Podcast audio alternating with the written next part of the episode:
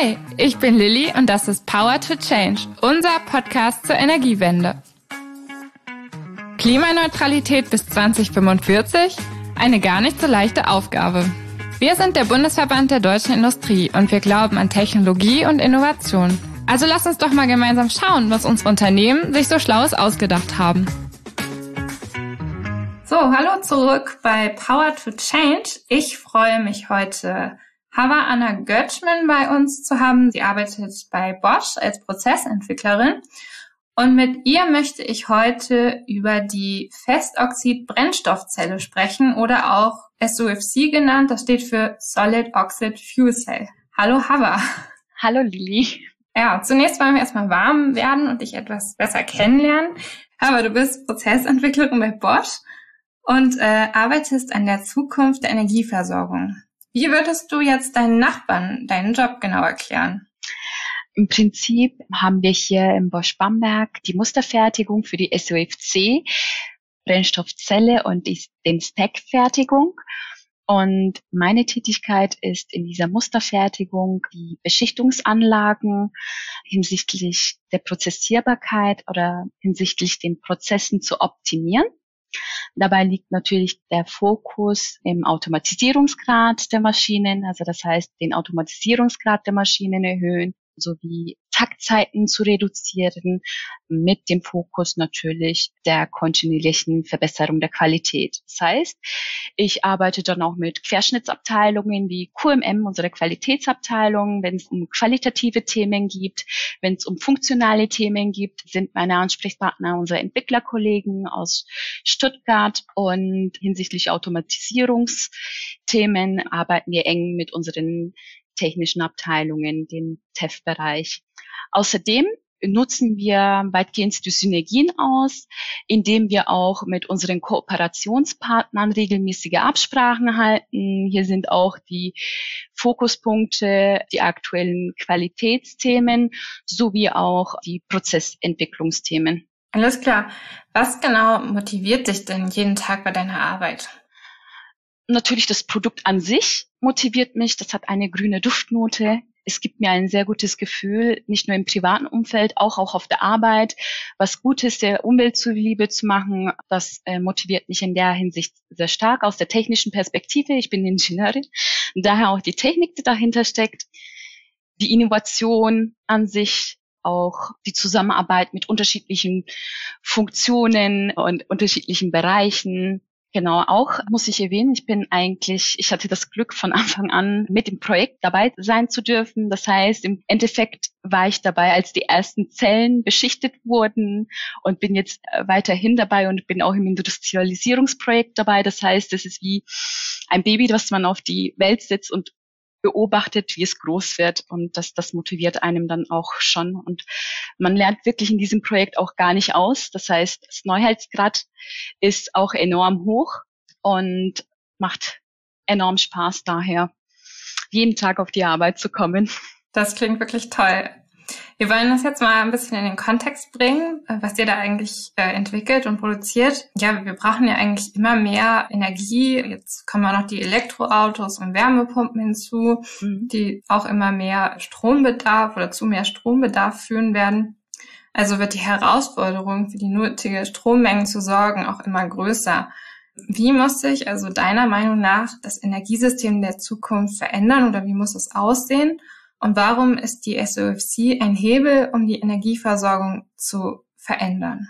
Ähm, das Energiesystem der Zukunft muss auf jeden Fall unsere Ressourcen schonen und auch der CO2-Emissionen entgegenwirken. Und da bietet sich unser Produkt, die SOFC-Unit, auch sehr gut an. Bei einem Einsatz mit reinem Wasserstoff kann das System auch ohne CO2-Abgasen betrieben werden. Wird die SOFC-Unit mit Erdgas betrieben, so wird auch ergo CO2 emittiert. Wobei man auch sagen muss, dass die CO2-Emissionen sich im Vergleich um 40 Prozent als bei der konventionellen Stromerzeugung im deutschen Strommix befinden. Des Weiteren äh, liefert eine einzelne SOFC-Unit Strom für den Bedarf von 20 vier Personen Haushalten. Dabei wird Brenngas ins System zugeführt und ähm, geliefert. Als Output bekommt man dann Strom und zusätzlich auch Wärme. Die elektrische Energie, die dabei gewonnen wird, kann bis zu 10 Kilowatt sein und das hat immerhin einen Wirkungsgrad, einen elektrischen Wirkungsgrad von 60 Prozent. Oh. Wenn wir hier auch die Wärmeproduktion mit einbeziehen, dann bezieht der Wirkungsgrad knapp 85 Prozent. Okay.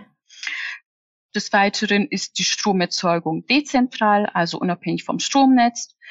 Der Strom entsteht da, wo der Strom auch gebraucht wird. Damit entfällt unter anderem der Aufwand für den Stromtransport. Ein weiteres wichtiges Feature unseres Konzepts zur dezentralen Stromerzeugung ist die Skalierbarkeit. Wenn der Strombedarf steigt, kann der Bedarf durch den Aufbau von Netzwerken mit weiteren Units auch abgedeckt werden. Das heißt, ich kann beliebig viele Units erweitern, um den zusätzlichen Strombedarf abzudecken. Ja, das ist ja praktisch. Also die Brennstoffzelle wird als Kraftwerk der Zukunft beschrieben. In äh, Bamberg investiert Bosch, glaube ich, gerade in einen dreistelligen Millionenbetrag, um mit diesen innovativen Festoxid-Brennstoffzellen in Serie zu gehen. Du bist dort für die Prozessentwicklung im Beschichtungsbereich der SOFC-Zelle zuständig. Kannst du jetzt nochmal genauer erklären, was genau ist eine stationale Festoxid-Brennstoffzelle und was macht sie so besonders? Der bei Bosch zum Einsatz kommende Brennstoffzellentyp ist eine sogenannte Stilzelle zu Deutsch Stahlzelle. Das innovative Stilcell-Design liefert einen extrem hohen Wirkungsgrad, ist äußerst robust aufgrund der eingesetzten Materialien und der anzuwendenden Prozessen sehr kostengünstig auch herstellbar. Es kommen dabei Standardstahl und konventionelle Keramik zum Einsatz. Die Herstellprozesse basieren im Wesentlichen auf verfügbaren Technologien Ausgangspunkt ist dabei unser Stahlblech, das mittels Laserbohren ähm, durchflächert wird.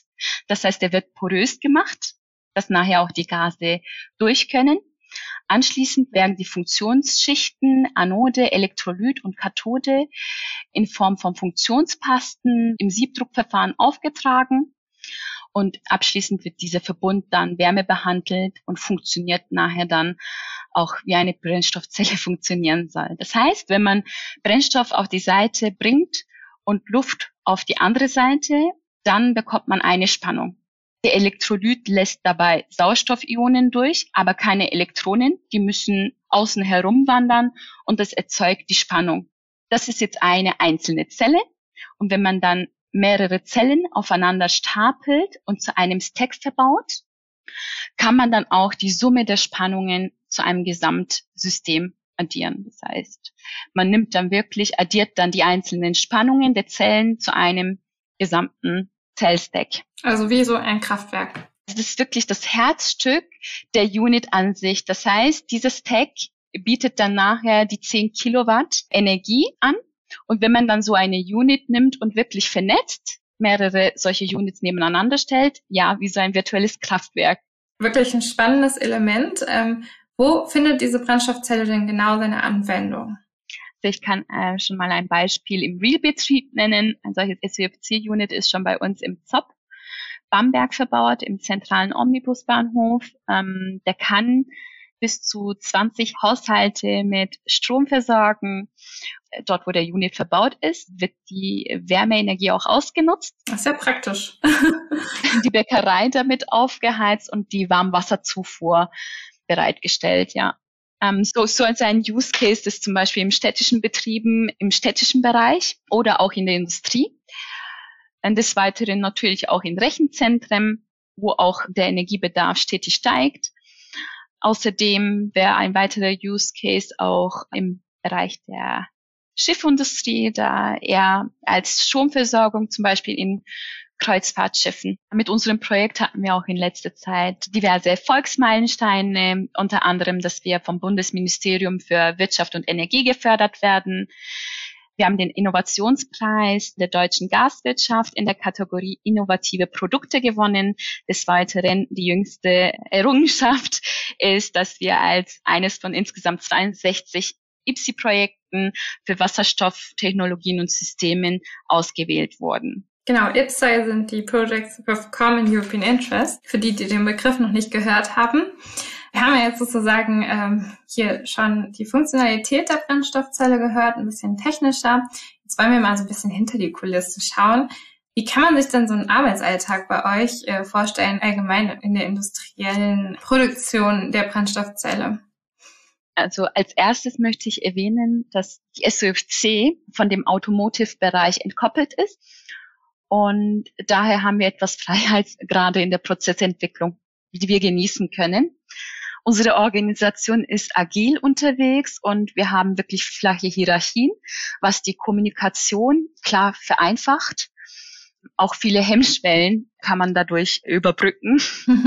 Wir arbeiten auch sehr dynamisch. Das heißt, wir haben sehr hohe Neuheitsgrade, es kommen neue Produktmerkmale und man lernt echt gar nicht aus. Und wir sehen es so, es kommt ein neues Produktmerkmal, ein neues Qualitätmerkmal und das ist dann für uns eine Chance zum Produkt nochmal was Neues zu lernen und das Produkt weiterzuentwickeln und Produktverständnis im Allgemeinen aufzuarbeiten, gemeinsam mit unserer Entwicklungsabteilung und den Forschungskollegen ja, zurück nochmal zum Neuheitsgrad. Das ist wirklich so, wir haben ein Produkt, was komplett neu ist. Das heißt, es gibt keinen Vorgängertypen. Mhm. Es gibt auch keinen Vorgänger in der Funktion, sage ich mal. Also vor mir gab es keinen, der eben für die Beschichtungsschritte zuständig gewesen ist. Das heißt, man entwickelt sich wirklich kontinuierlich weiter und man wächst mit dem Produkt. Und das ist echt faszinierend, wie viel Neues man hier aufarbeitet und lernt. Ja, spannend. Vielleicht motiviert das auch einige andere junge Hörerinnen,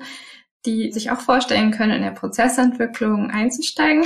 Was war denn dein persönliches Highlight in deiner Zeit als Prozessentwicklerin in dem Projekt? Ich habe täglich Highlights, aber jetzt in den zwei Jahren war mein erster Highlight als wir die erste Beschichtungsmaschine in Betrieb genommen haben, das erste Coupon beschichtet wurde. Wir sind hergegangen, haben wirklich die Coupons genommen und wirklich ein Rähmchen gelegt. Und das steht jetzt bei jedem Teammitglied, der damals mit im Boot gewesen ist, auf dem Schreibtisch. Die ersten Coupons, die wir beschichtet haben. Weitere Highlights natürlich immer wieder, wenn wir aufgrund neue Q-Themen diesen Aha-Effekt haben mhm. und dann wirklich viel, viel Produktdetail uns aneignen und wirklich Produktverständnis uns aneignen. Und das sind immer ähm, wieder so kleine Highlights in, in den zwei Jahren, die man dann doch hat. Mhm.